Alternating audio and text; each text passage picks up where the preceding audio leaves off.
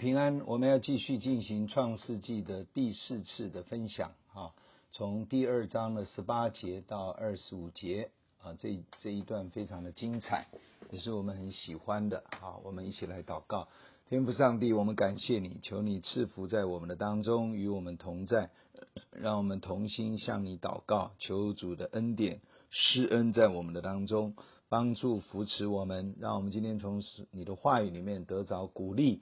得着安慰，也得着属天的启示，使我们更认识自己，更认识你，也更认识我们自己的家人配偶。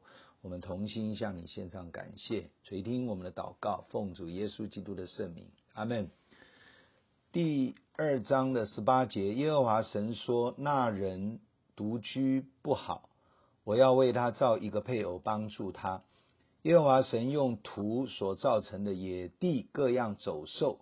和空中各样飞鸟都带到那人面前，看他叫什么，那人怎样叫各样的活物，那就是他的名字。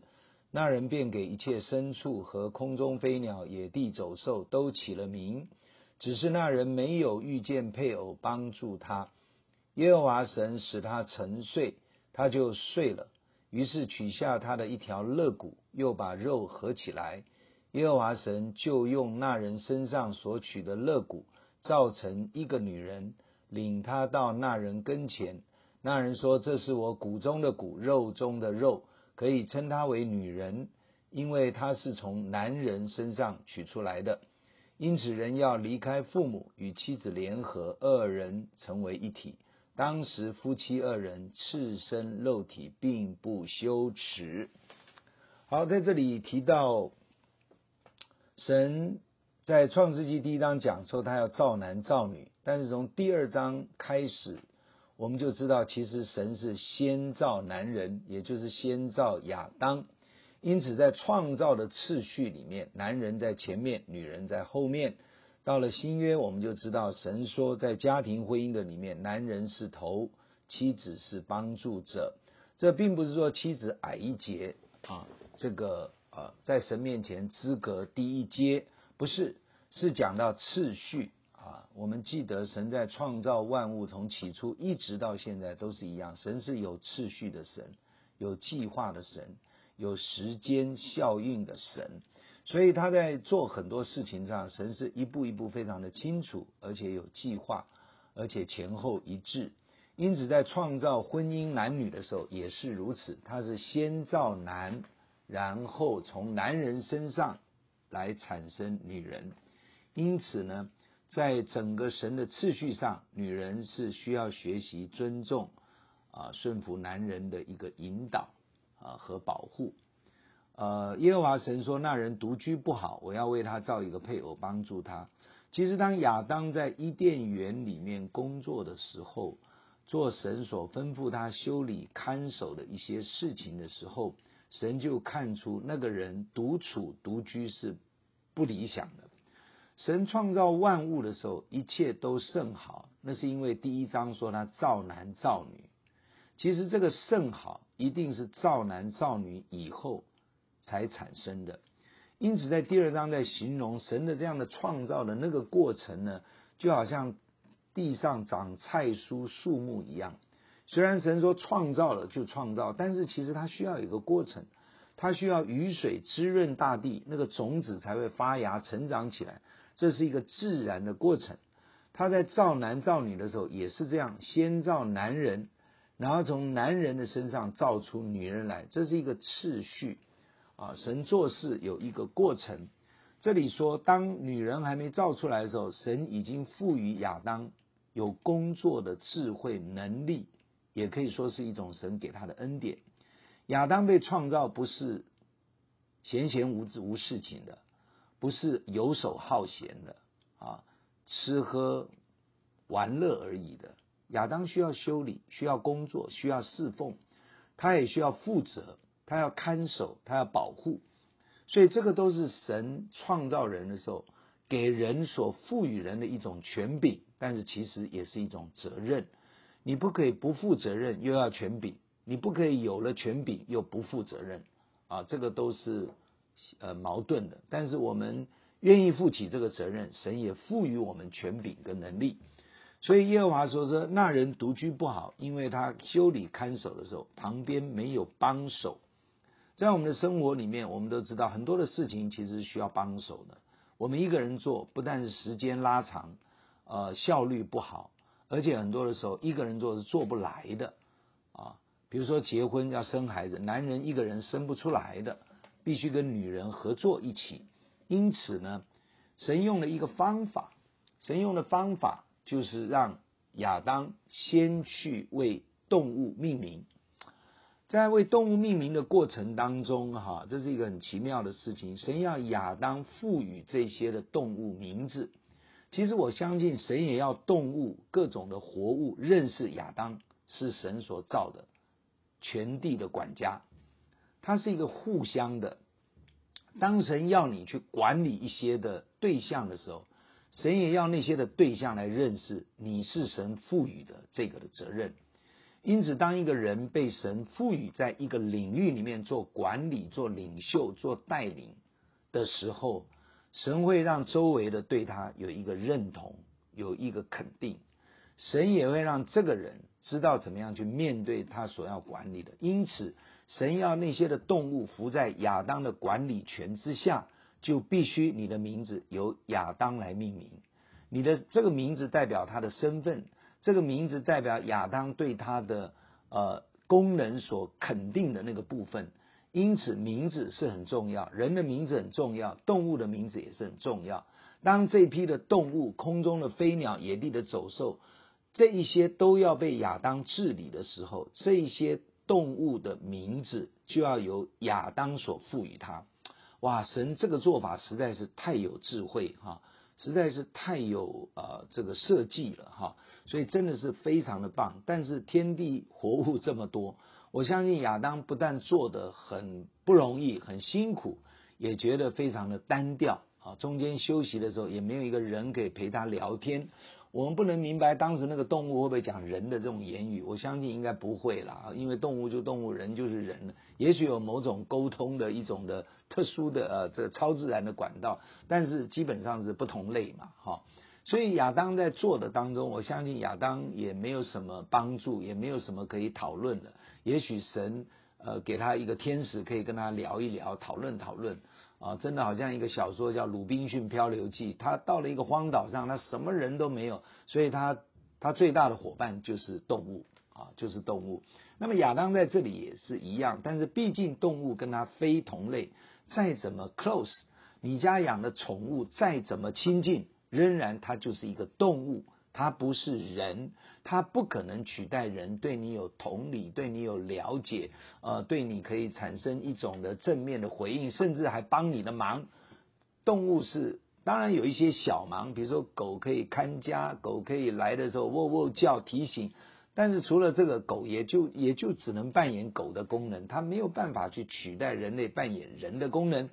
因此呢，这个时候呢。神就可能在亚当的心里产生一种渴望，啊，或许说这一这一些动物来到亚当的面前，也是一对一对的，也不一定，因为动物公的跟母的常常长得那个样子也不完全一样嘛，对不对？像母狮，它的身上就没有雄狮的那个鬓毛啊，啊，雄狮的那个毛是非常威武的，母狮没有啊，所以两只走来，如果不是神讲，你怎么知道这是公狮还是母狮？其实它不一样嘛。因此，可能亚当也看了这样一对一对的来呢，也产生一种渴望。为什么他们都是两只两只的来啊？我怎么只有一个人？啊，所以神营造了一种环境，赋予亚当权柄可以命名，也赋予亚当开始感受到他需要帮忙，他会累的啊，他会取完这个动物名字，对另外一个动物名字可能也不是非常的了解啊。你知道啊，那个取名字啊是比较艺术领域的。那么姐妹都是比较艺术领域比较专门的啊，弟兄是属于理工的、出众的、修理看守的哈，搞水电的哈，这个都可以哈。所以这个这个整个部分哈是一个不一样的一个状况。也就是说，当神开始在亚当的心中产生一种独居不好啊，独居一个人真的很孤单啊。其实亚当不见得懂得孤单，但是他觉得真的是没有一个伴，没有一个可以讨论的对象。因此呢，神就在那个渴望的里面帮他造一个配偶。那这个配偶呢，非常的特别。这个配偶的原料元素是从亚当的肋骨拉出来的，所以神很刻意的让亚当沉睡，于是取下他一条肋骨，然后再把肉合起来。这个其实就是一个外科手术嘛。用现代的医学来讲，就是打麻醉要使他沉睡，然后开刀把他骨头拿出来，再把肉缝起来，这就是一个外科手术。当然，神是超自然的运作。那么你知道吗？人类发明麻醉剂，就是因为可能是基督徒，他看了这一节，耶和华神使他沉睡，就睡着了，取下他一条肋骨，诶，他不知道痛，就是这个想法让人类发明的麻醉药。哈利路亚。圣经里面的智慧让人可以传承哈，所以当神用亚当的一根肋骨所造成的一个一个女子，然后把她带到，当然神一样要吹一口生气在这个女人的身上，在鼻孔里面，她就成了有灵的活人，也是有灵的活女人。这个时候呢，他把她带到亚当的面前。所以那个人就开始有一种从灵里面的感动，这个女人是我骨中出去的，是我肉中去形成的，他跟我是连体的，他跟我是同一个生命共同体的，所以他就开始产生一种亲密感，开始产生一种认同感，开始产生一种我跟他原来是同样一个源头。可以称他为女人啊，当然这个女人也就是要去帮助男人的帮助者的意思啊。那么男人这个词，它有一个呃，就是所谓的男人，或者他有一个优胜者、得胜者的意识。所以这个意识里面有就已经隐含了，在婚姻关系里面，男人是要去负责任的，男人是要做头，男人是要担起这个家的责任，男人是要做主导。啊，当然这个主导不是强势的意识，但是是要做主导的哈，他是可以保护、引导他的妻子，他所做的妻子是愿意帮助、愿意配合的，所以这个男跟女的这个、这个、这个、这个性别呢，就在创造的起初建立起来了。而这两个字，希伯来文字，一个字就是属于阳性的字，一个字是属于阴性的字，是完全不同的性别的字。因此，我们才在讲现代所谓的多元男女的这个性别认同的问题。事实上，从圣经里面非常的清楚，男人就是男人，女人就是女人。如果男人像个女人，那就那就变变乱了，那个就变性了，那个是一个不正常的反应。当然，我这样讲没有伤害到任何人，我我并不是在觉得呃一些有这样倾向的人是一个低人一等的，不是。而是从圣经的里面看见，上帝所创造里面，它是有一个次序，也是有一个配合，它是有一个角色不同功能的扮演，全部都是男人，那个整个世界是既没有办法生养，也非常的枯燥，因为男人就是男人的特质，女人有女人的特质，它是不一样的。所以神造的时候是造的巧妙，造的有智慧，造的刚刚好，所以男人跟女人加在一起就变成一个婚姻。男人跟女人加在一起就可以生养众多，男人跟女人加在一起就可以合作一起去完成上帝的使命，男人跟女人加在一起就可以互相配搭，彼此安慰，互相扶持，就成为一个最好的同心的一对的同工。所以感谢神的恩典，这是神创造世界的一个设计。而在最后的一句话，他说：“因此人要离开父母。”与妻子联合，二人成为一体。那么，其实亚当跟夏娃并没有父母啊，所以亚当夏娃是第一对父母。当然，这里讲到是一个生命的源头，人是从父母所生下来的，人也是从神我们的阿巴天父所创造赋予生命的。因此，这里讲到，当要重新组成一个家庭的时候，你要离开，离开不是断了关系，而是说。你要分别出来，去承担你自己所应该要承担的角色跟责任。也许亚当在修理看守，单独在修理看守伊甸园的时候，是神帮助他，是天使协助他。但是他一旦有了女人啊，或者后来圣经说他名字称为夏娃，他们就是两个人变成一个单位，两个人同属于一个个体。所以，男人跟女人一旦在婚姻里面结合，他就是一个单位了。